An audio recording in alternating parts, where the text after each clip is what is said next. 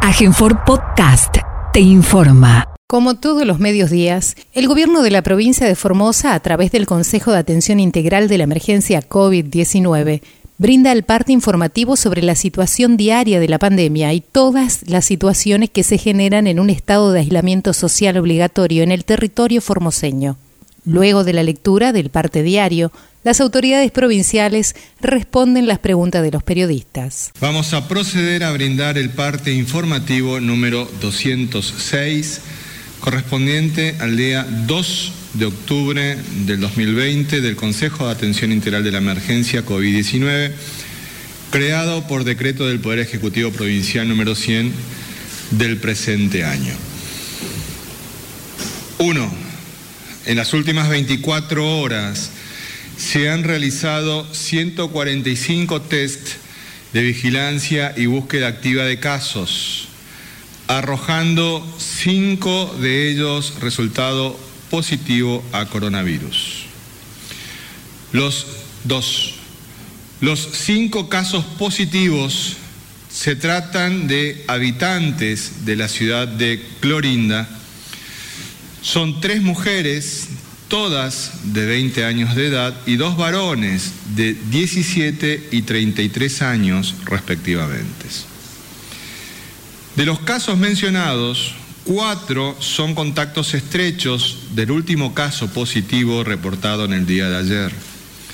El quinto caso es el hombre de 33 años, quien convive con una mujer con antecedentes de cruce y regreso irregular de Clorinda hacia el Paraguay, según la información recibida por la participación ciudadana en la prevención contra la pandemia.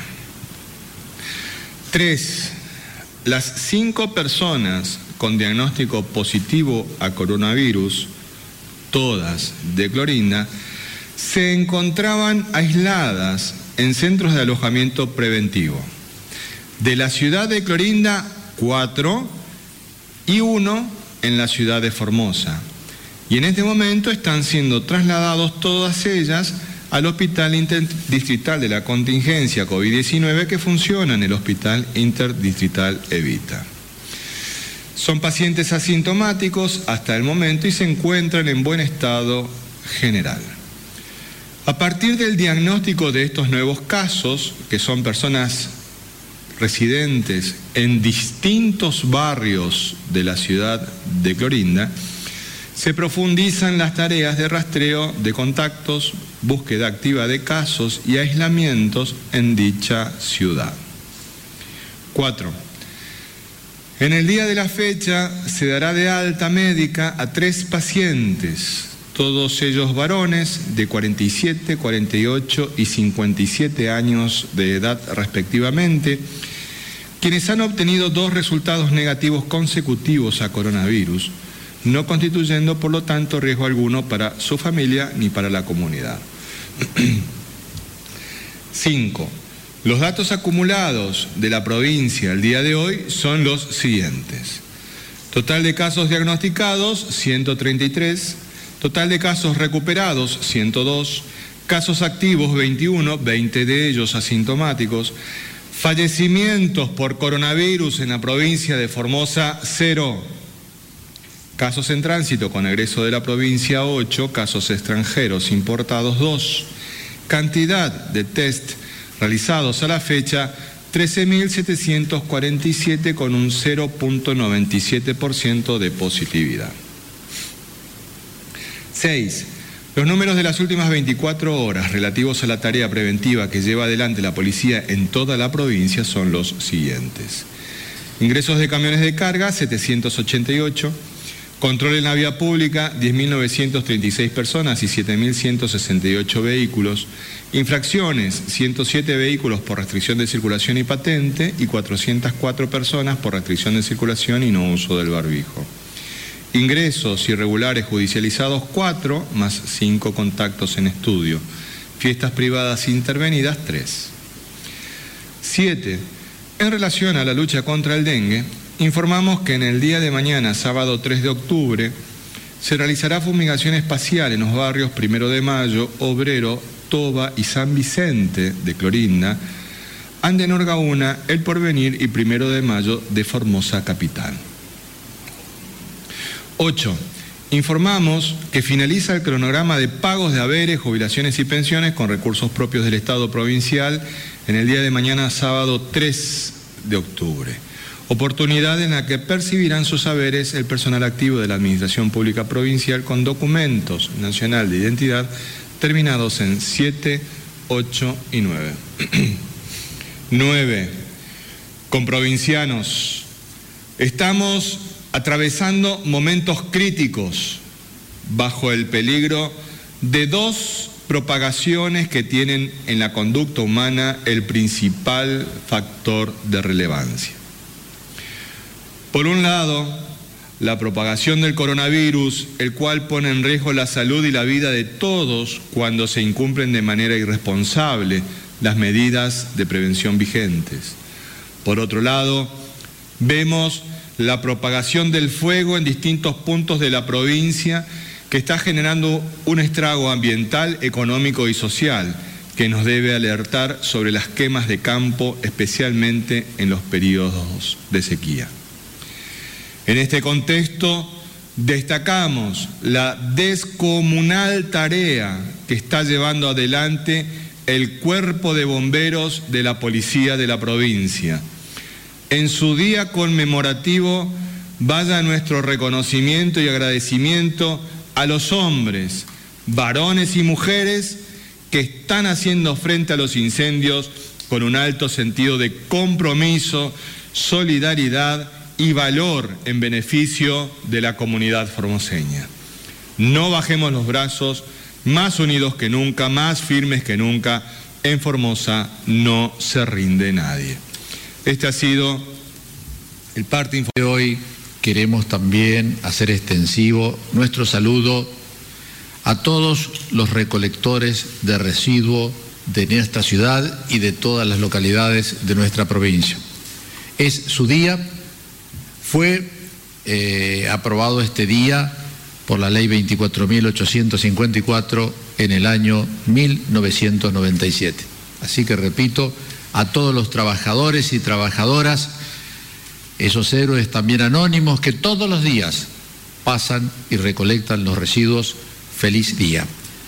También hoy, a partir de que se fundó el 2 de octubre de 1948, la Unión Interamericana del Notariado Latino se conmemora en la Argentina el Día del Escribano y la Escribana.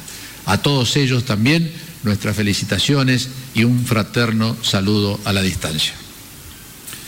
En el día de ayer hubo importantes anuncios de medidas económicas del Gobierno Nacional que fueron transmitidas en directo a todo el país.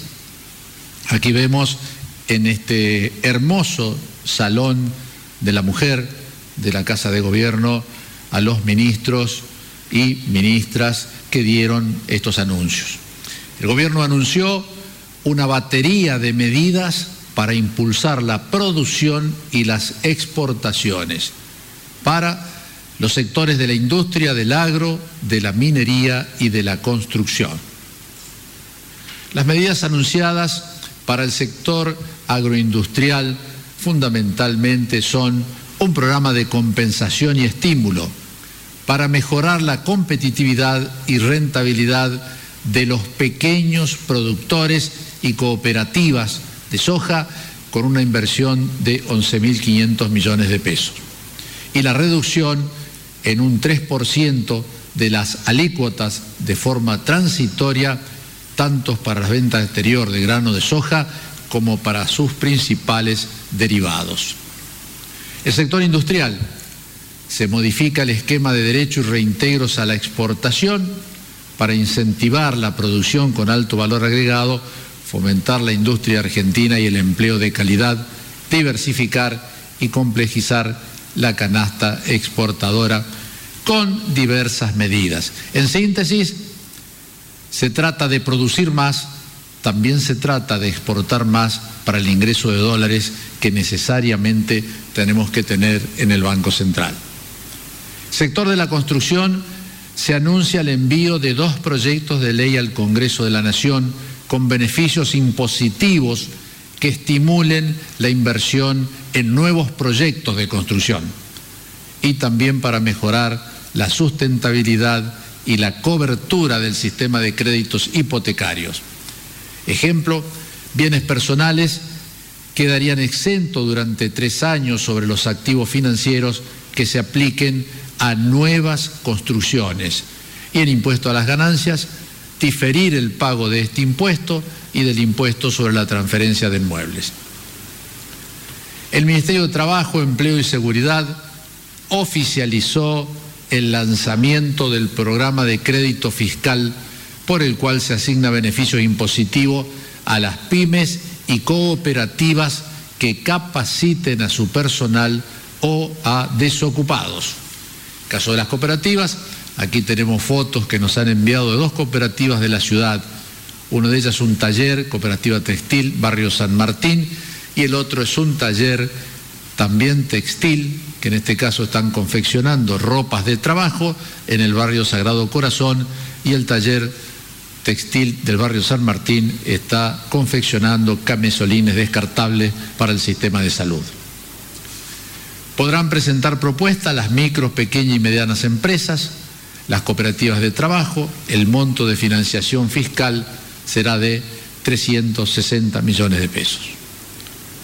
Recibimos más fotos, estos son con provincianos del Potrillo, Orlando Erens, enfermero universitario, y el doctor García trabajando a pleno en el potrillo.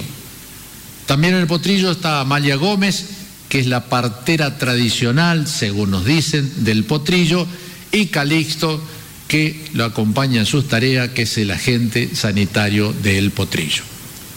También hemos recibido estas fotos, que son del día de ayer, de la comunidad de La Brea.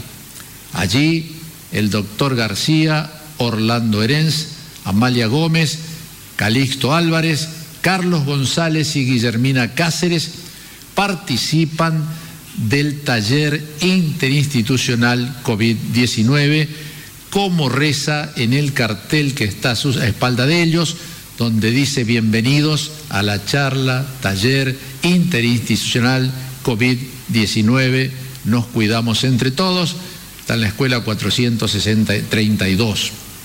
Estos talleres son interinstitucional porque participa el Ministerio de Educación, los MEMAS, allí vemos por ejemplo una maestra jardinera, a la policía y al personal de desarrollo humano. Así que a nuestros comprovincianos que están organizando y llevando a la práctica estos talleres para cuidarnos del COVID-19 también en el departamento Ramón Lista como en toda la provincia, nuestro saludo fraterno. Estas fotos las recibimos hace un rato, 19. Eso es todo lo que hoy queríamos comentarles y mostrarles a ustedes. Muchas gracias, doctor. En relación al estado de salud de los pacientes que tenemos internados en el Hospital Interdistrital Evita, es decir, los casos activos que tenemos en la provincia de Formosa, que al día de hoy son 21, nuestro médico epidemiólogo, el doctor Mario Romero Bruno, nos brindará el parte correspondiente. Doctor. Bueno, como mencionó el parte, ya son 21 pacientes con los ingresos que se están dando en estos momentos al Hospital Interdistrital de Vita. De los 21, únicamente un solo paciente tiene síntomas leves, 20 son asintomáticos, incluidos estos nuevos diagnósticos. Eso es con respecto a la evolución satisfactoria de estos pacientes. Esperamos seguir realizando los próximos estudios y que se estén dando algunos altas de concluir estos negativos para el transcurso de, los días que vienen.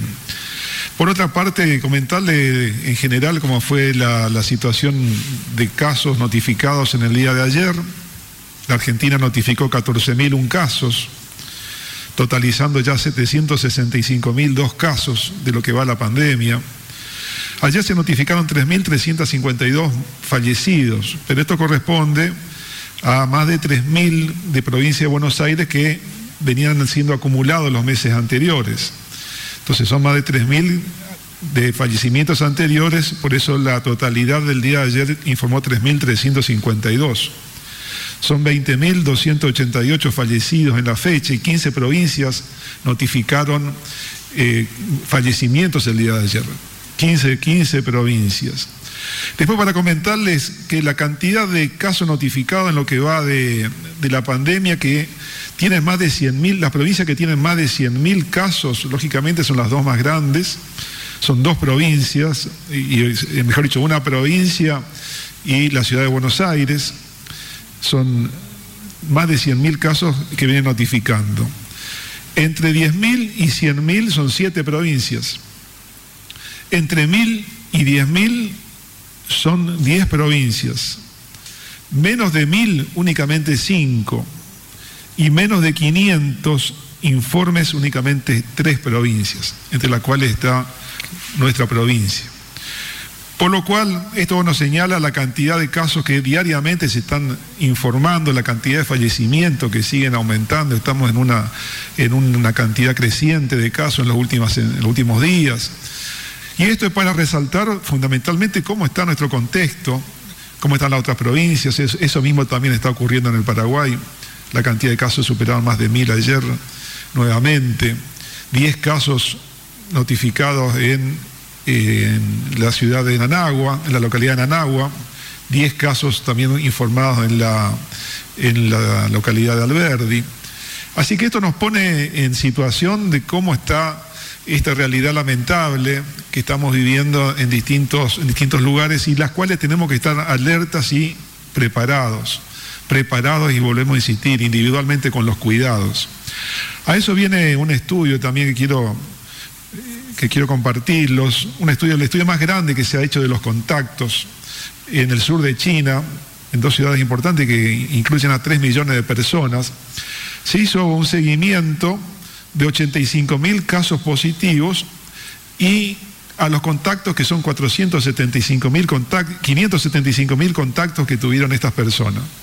Esto incluyó los meses de marzo, agosto. Realmente un estudio el más grande que se ha realizado hasta ahora con respecto a los contactos. Y se concluyó de este estudio que la gran mayoría de las personas tuvo pocos, pocos contagios. El 70% de, de, estos infectados, 85 mil dijimos, no se registró contagio. No hubo contagio con el 70%. Ahora, una minoría, el 8%, contagió el 60%. Esta minoría estaba constituida básicamente con personas más jóvenes, entre 20 y 45 años de edad. ¿Por qué? Porque tienen más movilidad, son los que salen fuera de la casa. Y por este lado es el mismo riesgo que estamos presentando nosotros, es justamente las personas que se movilizan y salen de la casa por razones de trabajo, etcétera, etcétera. Entonces es ahí donde tenemos que tener mayor precaución con respecto a esta situación. Y comparativamente puede pasar, y por eso también lo refleja el parte, con lo que ocurre con el fuego, ya lo habíamos mencionado año en, charlas anteriores, de que el virus se propaga tan rápidamente como puede ser un incendio. Cuando es pequeño es difícil verlo, pero es más fácil apagarlo. Cuando, cuando la llama eh, se prende rápidamente puede producir una catástrofe. Entonces es ahí donde tenemos que tener los mayores recaudos y la mayor protección. Así que esto es como para que estemos informados todos los días y hoy más que nunca tenemos que cuidarnos todos los días. Muchas gracias. Doctor, hemos señalado siempre de que uno de los valores eh, reigales que tiene el ser guardia Mendonca nos hablará respecto de la donación de plasma. Doctora. Buen día para todos los comprovincianos y comprovincianas que nos acompañan. Bueno, en el día de hoy queríamos comentarle brevemente el tema de la terapia con plasma convaleciente.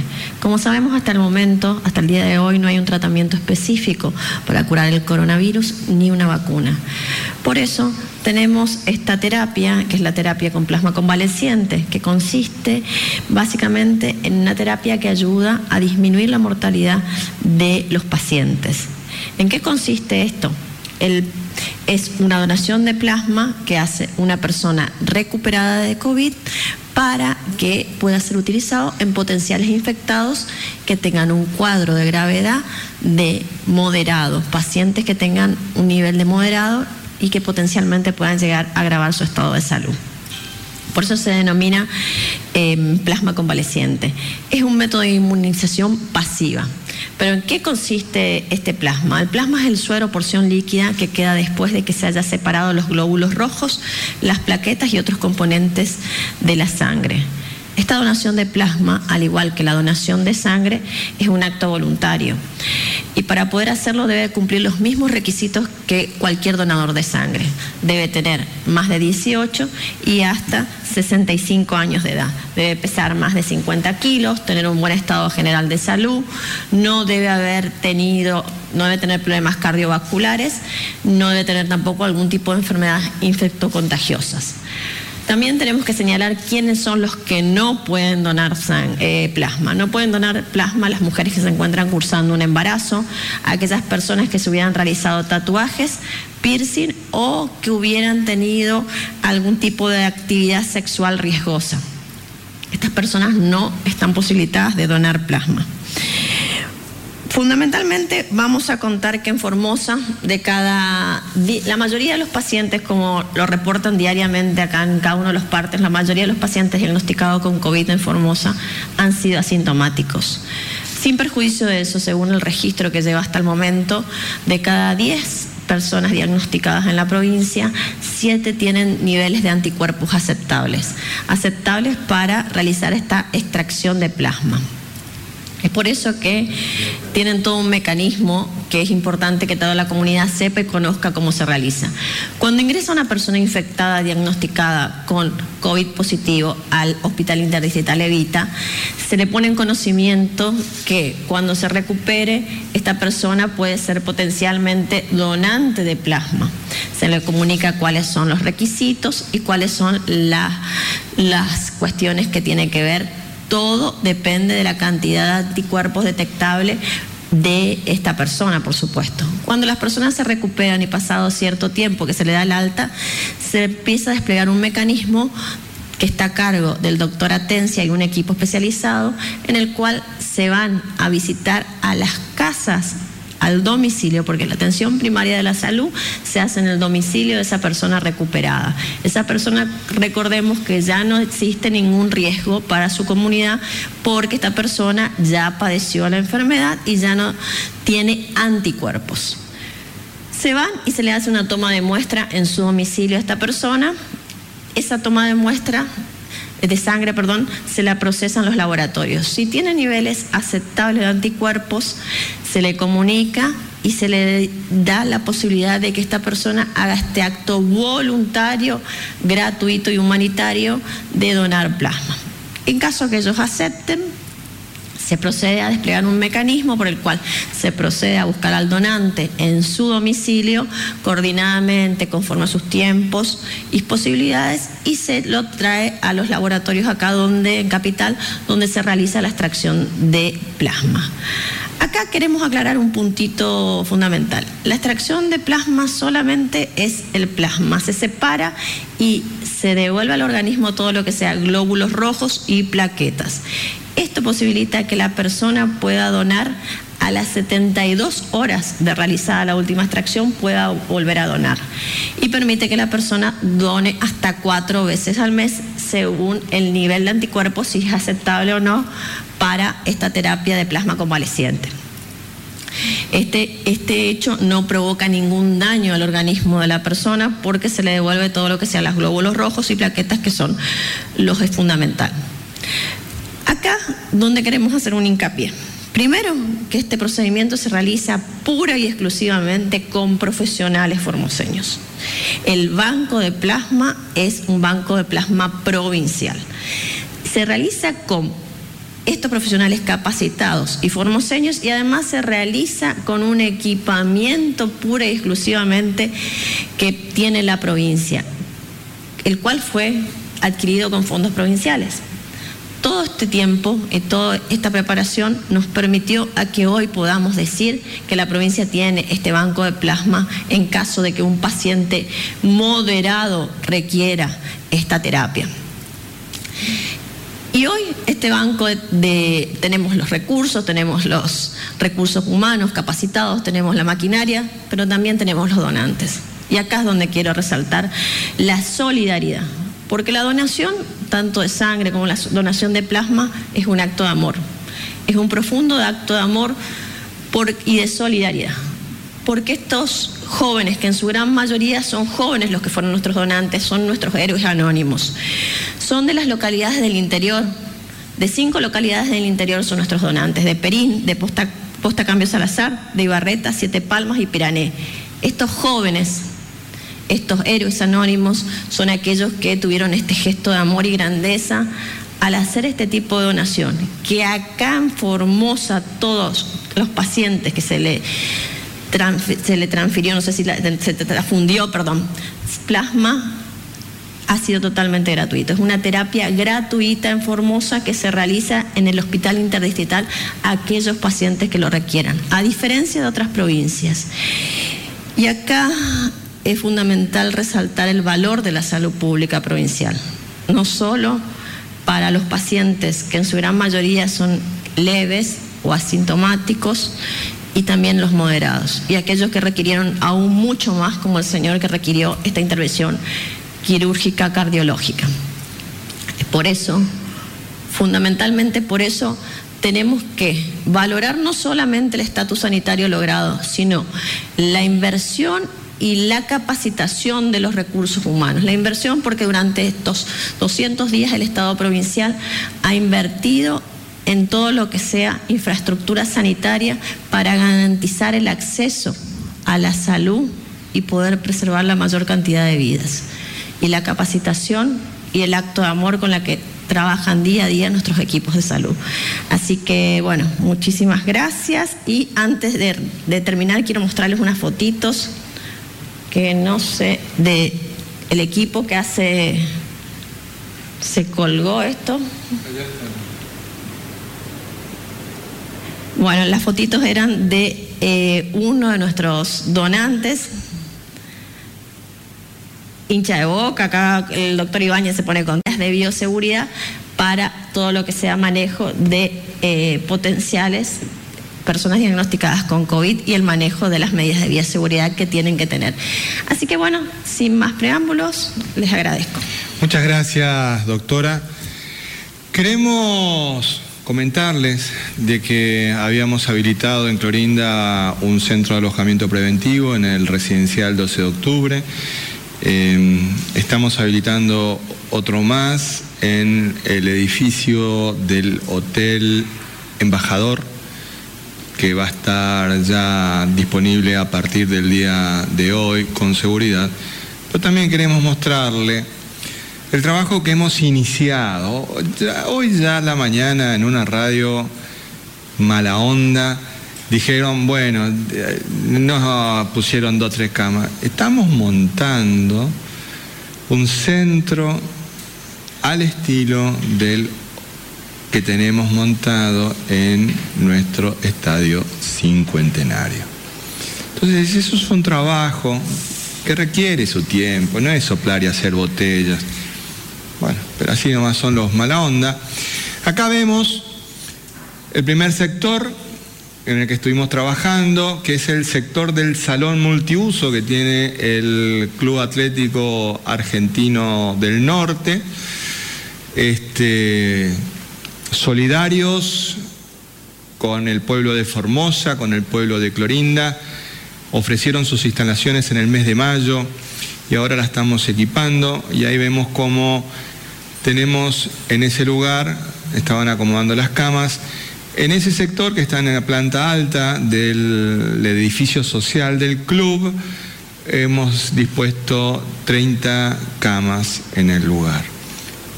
Ahí podemos apreciar cuando nuestros compañeros estaban trabajando, ubicando esas camas. Después teníamos que trabajar en la zona de la cancha, y ahí vemos la cancha, tuvimos, nos demoramos un par de días porque tuvimos que conseguir el piso para cubrir el parquet que tiene, pero además tenemos que instalar el sistema de aire acondicionado porque ustedes saben que como esto va a estar destinado para los casos asintomáticos, es necesario tener un ambiente adecuado. Habrán visto de que el salón este, multiusos tiene aire acondicionados, la cancha no, por lo tanto tenemos que climatizarla, tiene que tener una temperatura media de 24 grados, este, que es lo mismo que hemos montado en el estadio cincuentenario de nuestra, de nuestra ciudad. Sinceramente y de todo corazón decimos que ojalá no tengamos que utilizarlo, ojalá que no tengamos que utilizarlo, pero bueno, estamos trabajando para montar todos estos sistemas de atención para los formoseños en el lugar donde se encuentren. En este lugar eh, estamos, la semana que viene estamos incorporando 20 camas más, vamos a tener un total entre 120 camas, ¿no, doctor? 120 camas en todo el eh, la infraestructura que ofrece el Club Atlético Social Argentinos del Norte de la ciudad de Clorinda. Ahí vemos también de que la ropa de cama es de nuestros compañeros y compañeras del Fontex, manos formoseñas que trabajan para brindar a los comprovincianos los guardapolvos, las ropas de cama de nuestro sistema de salud, los elementos de bioseguridad que utilizan salud y seguridad, los uniformes de salud y de la policía de la provincia, en fin, una gran, gran, gran aporte de los compañeros y de las compañeras de las cooperativas que trabajan en Fontex. Gracias, estamos abiertos a las preguntas que deseen formular, no sin antes recordar de que el día de domingo, hoy es viernes, el día domingo la conferencia de prensa será a las 11 de la mañana. Una pregunta por medio, gracias. Buenos días. Richard para el R8 Radio Nacional Formosa y el R20 Radio Nacional Las Lomitas. Con respecto a los últimos casos, se nombró el, el varón de 33 años, el mayor, eh, que no tenía relación con nosotros cuatro. Creo que entendí así. Eh, quisiera saber cuál fue el contacto estrecho de esta persona y, eso, gracias. Bueno, está en, investigación. Esta persona estaba haciendo un aislamiento a raíz de que eh, su pareja, su señora, se la había detectado en un ingreso irregular. Entonces estaba en aislamiento y sale el estudio positivo el de la, de la señora salió negativo. Así que estamos ahora precisando exactamente cuál ha sido la probabilidad de contagio. Se le están haciendo estudios serológicos también a, su pareja para ver si ya lo contraía de antes. Se está reinterrogando nuevamente a la, persona, al paciente, una vez que ingrese en el, al hospital de Vita, a ver si no tuvo un contacto o no cruzó también la frontera. Así que está en investigación, todavía no tenemos precisiones. Si me permiten, hay una pregunta que nos están haciendo en las redes sociales para que quede claro cuando leímos aparentemente quedó algún tipo de dudas. Los cinco casos detectados son de la ciudad de Clorinda. Dijimos que cuatro estaban alojados en el centro de alojamiento preventivo del residencial 12 de octubre en Clorinda y uno en Formosa. Esto fue así porque habíamos colmado la capacidad que tenía el, centro de alojamiento 12 de octubre de Clorinda, entonces tuvimos que traer y alojar en la ciudad de Formosa seis personas de Clorinda, uno de ellos es el caso positivo. Por eso es que hemos trabajado en el día de ayer y a partir de hoy vamos a poner en marcha eh, un nuevo centro de alojamiento preventivo que es el que mencionábamos del Hotel embajador. Siguiente pregunta, por favor. Muy buenos días, Hernán Salinas para el Diario de la Mañana de Radio Viva 102.3. La consulta a quien corresponda. Familiares de 98 personas de comunidades originarias de Bartolomé de las Casas que precisamente regresaron de realizar trabajos de cosecha de la provincia de Salta reclamaron por eh, mejores condiciones de alojamiento en carpas, bueno, pidieron mejoras justamente y manifestaron también que son discriminados. Eh, la consulta es si este Consejo evalúa eh, esta situación teniendo en cuenta las últimas temperaturas que se dieron aquí en la provincia. Muchas gracias. Agradecemos a usted la pregunta porque es sumamente interesante conocer cuál fue el proceso que llevamos adelante en el centro del Aras policial. Miren lo que son las cosas. Teníamos previsto ya un PowerPoint al respecto. Nosotros tenemos un centro de adiestramiento de seguridad rural, lo hemos señalado, lo hemos mencionado, en el que se realizan las capacitaciones del personal de la policía de la provincia en las eh, artes de lo que es la seguridad rural. Por lo tanto, es un centro que está montado a tal efecto en el Aras policial, que es un, un lugar que está ubicado entre Palo Santo y Bartolomé de las Casas. Ante esta situación y como habían muchos jóvenes que estaban en la Moraleja, que eran de Bartolomé de las Casas, se planteó esta opción. Eh, se montaron las carpas y fueron a ver el lugar dirigentes y padres de los jóvenes que tenían que venir de la Moraleja. Lo visitaron, lo miraron, lo revisaron y manifestaron su acuerdo, antes siquiera de plantear la posibilidad de llevarlos a ese lugar. Es decir, fueron padres, no todos, pero fueron padres, fueron dirigentes al lugar, lo recorrieron, lo miraron y manifestaron su acuerdo. El lugar no lo vamos a esconder porque no tenemos absolutamente nada que esconder. Es este son carpas, hay dos personas por carpa y tenemos diez circuitos, porque hay cinco carpas por circuito, es decir, hay diez personas por circuito. Nosotros tenemos 98 personas en ese lugar. Cada circuito tiene su baño instalado, tiene su ducha, frío, caliente, bueno, ahora con el calor. Y hay luz eléctrica. De hecho, la imagen, si se aprecia, porque afirman de que no tienen agua ni, ni tienen baño, la imagen que levantó su diario, si se mira con atención, se aprecia las instalaciones de los baños. Cada circuito tiene su propio baño. Es un lugar arbolado en el que están, y los muchachos están muy bien. En el día de ayer los visitó el ministro de la comunidad, Aníbal Gómez, estuvo también el subjefe de la policía y en este momento está Derechos Humanos recorriendo el lugar y tomando contacto con todos los...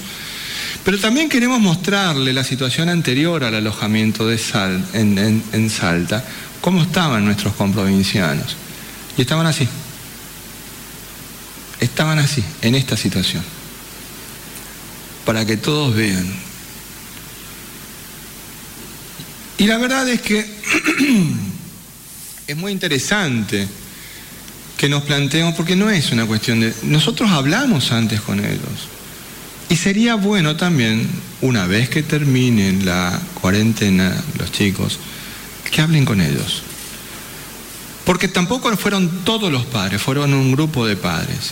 Y sería también interesante que aquellos padres que les manifestaron comenten la reunión que tuvieron hoy con la policía de la provincia, en la ruta.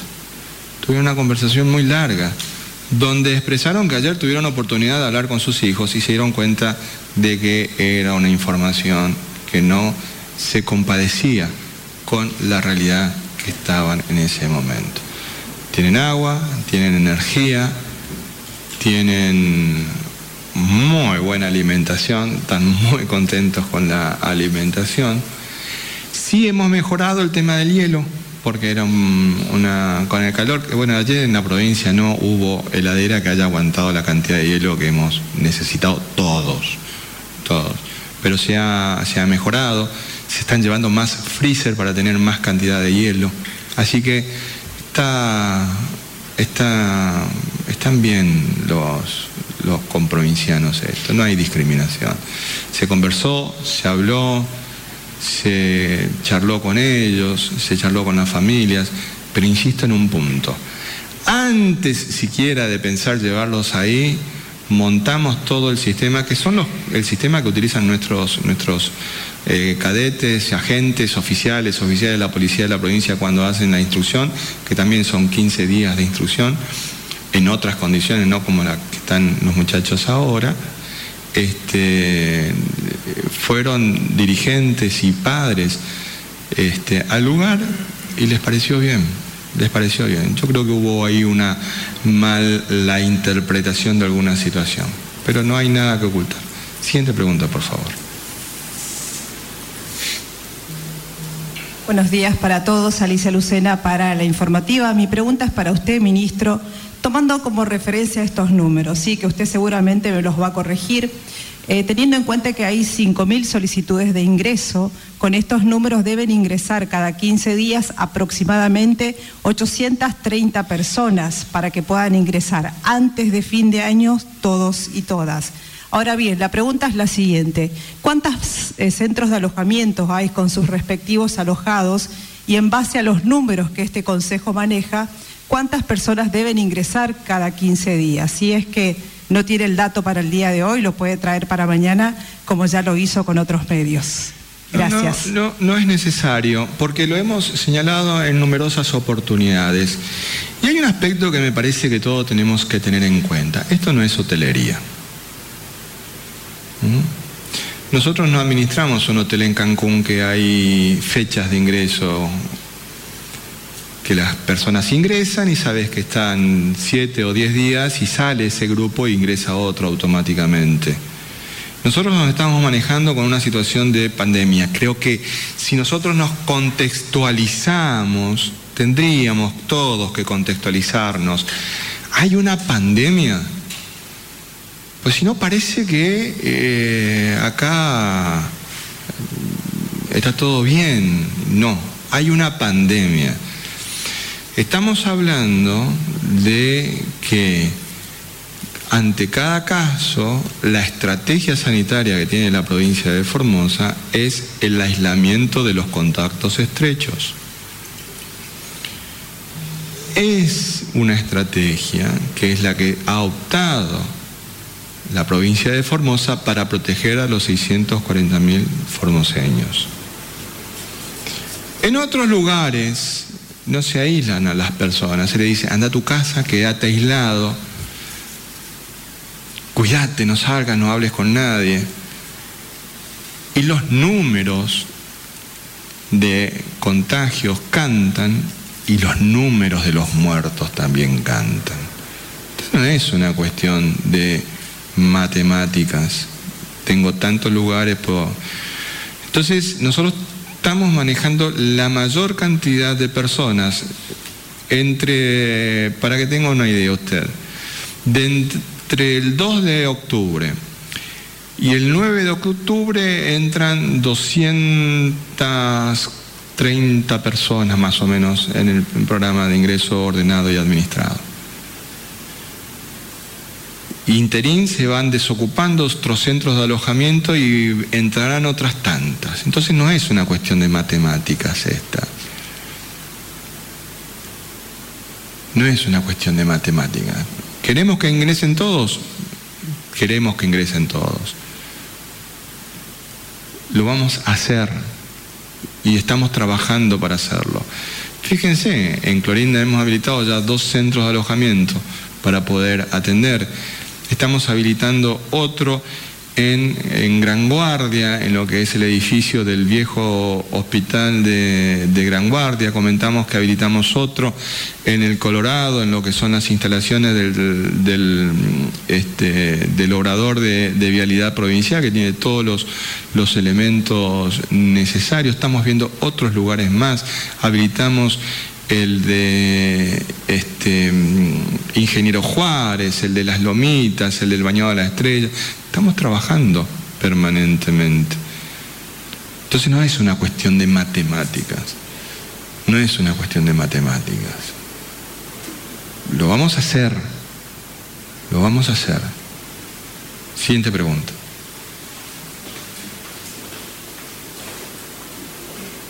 Buen día, María de los Ángeles Delegado para la 92.9 Radio Fernando y para la producción de Provincia con Aroma de Mujer.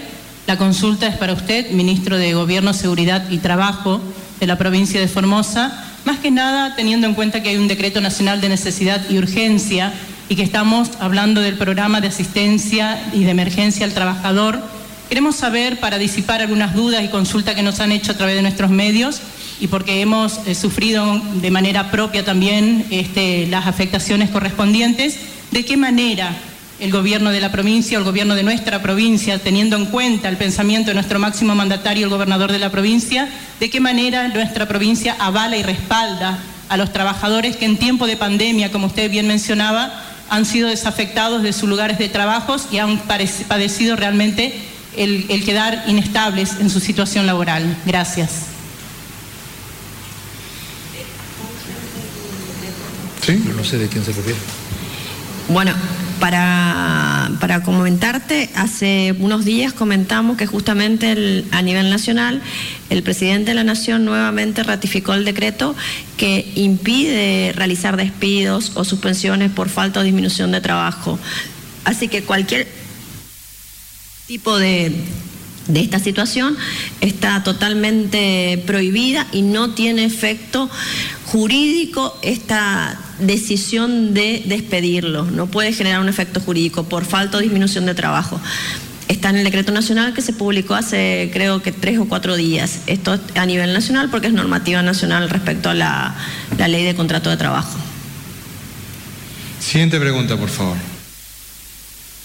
Muy buenos días, Nathaniel Cáceres del Grupo de Medios TVO y CNN Radio en Formosa.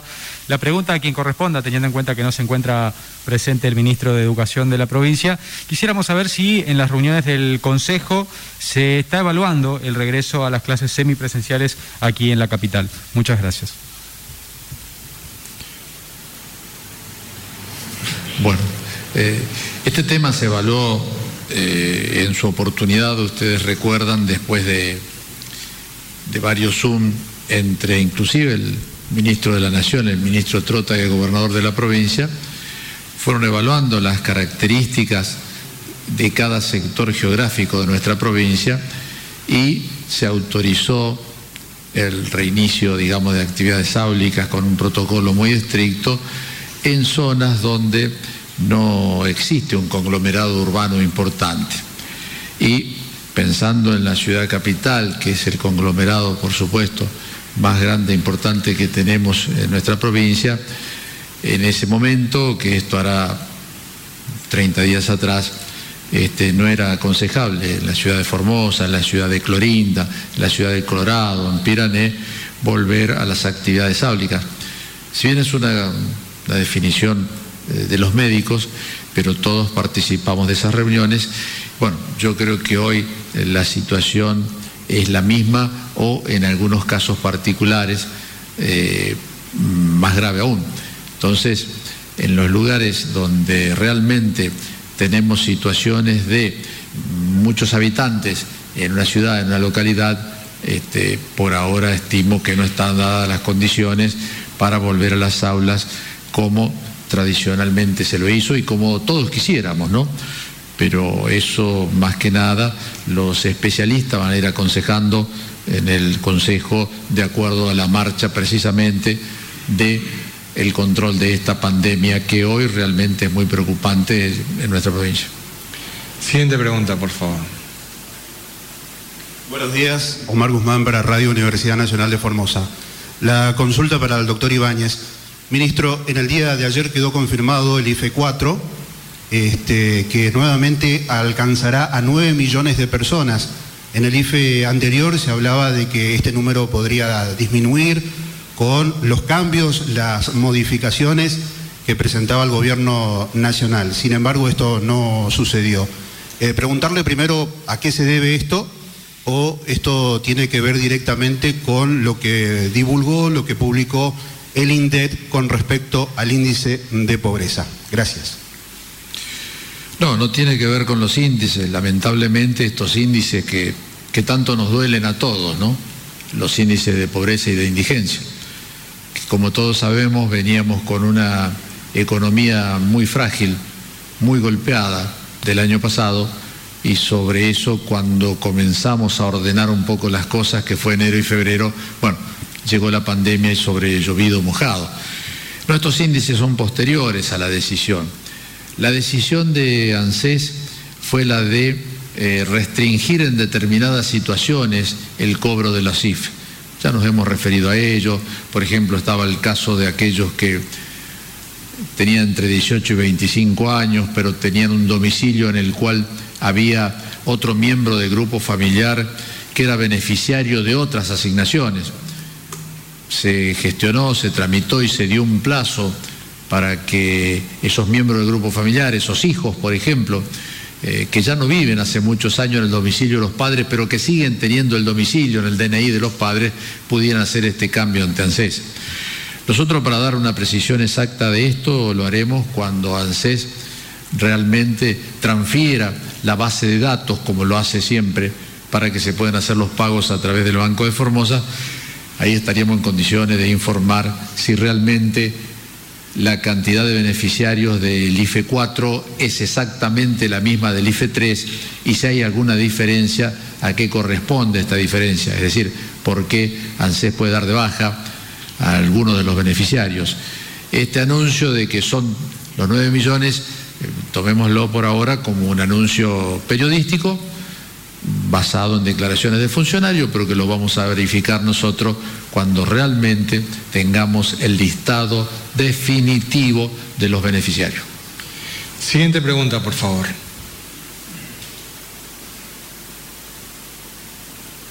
Buen día, Blasich Ángel, Diario Norte Formosa. Ministro González, usted ayer nos decía que debemos averiguar qué pasó en Clorinda el fin de semana. Y bueno, uno, usted sabe que averigua, pregunta y vienen rumores y nos tiran datos, que es la función que tenemos los medios. Ministro, de ese siniestro vial que pasó en Clorinda, usted nos dijo, nos invitó a nosotros a averiguar. Se dice, y quiero que usted nos confirme, que sabe que el cuerpo de ese joven de Nacional Paraguaya fue trasladado al otro lado, digamos al lado paraguayo, pero de manera informal. sigo. es lo que sabemos, es lo que nos informan. La familia que estaba en Clorinda pasó al otro lado y regresó a la ciudad de Clorinda.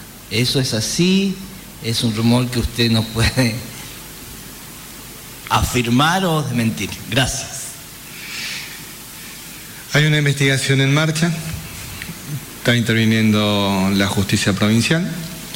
La realidad es que el cuerpo fue entregado a un familiar y no fue ingresado al cementerio de Clorinda. Obviamente en algún lado tenía que estar ese cuerpo. La información recabada hasta el momento fue que ese cuerpo habría sido llevado hasta, hasta la barrera y de ahí cruzado al otro lado. Lo que nosotros necesitamos hacer es dejar de lado la anécdota. La anécdota no es lo relevante. Lo importante de esto es tomar conciencia de que es necesario, es necesario cuidar todos los aspectos sanitarios, para poder cuidar la salud de uno, de las personas que se aman, de toda la comunidad. Entonces, esta situación requiere muchísima responsabilidad y compromiso. No es una broma. En tiempos normales, ¿quién hubiera dado importancia o relevancia o un aspecto a esta cuestión, nadie, pero hoy estamos en una situación especial, es una situación de pandemia, que requiere compromiso de todos, que requiere el compromiso de absolutamente todos. Dejaremos que la investigación avance, que avance la, la cuestión judicial, pero lo que a nosotros nos importa y nos interesa es la cuestión sanitaria. Ese es el punto. La posibilidad de, temer, de tener la situación de cada una de estas personas controlada para quitar cualquier tipo de posibilidad de que tenga el virus y que pueda contagiar a otras personas. Eso es lo único que nos interesa a nosotros como, como familia.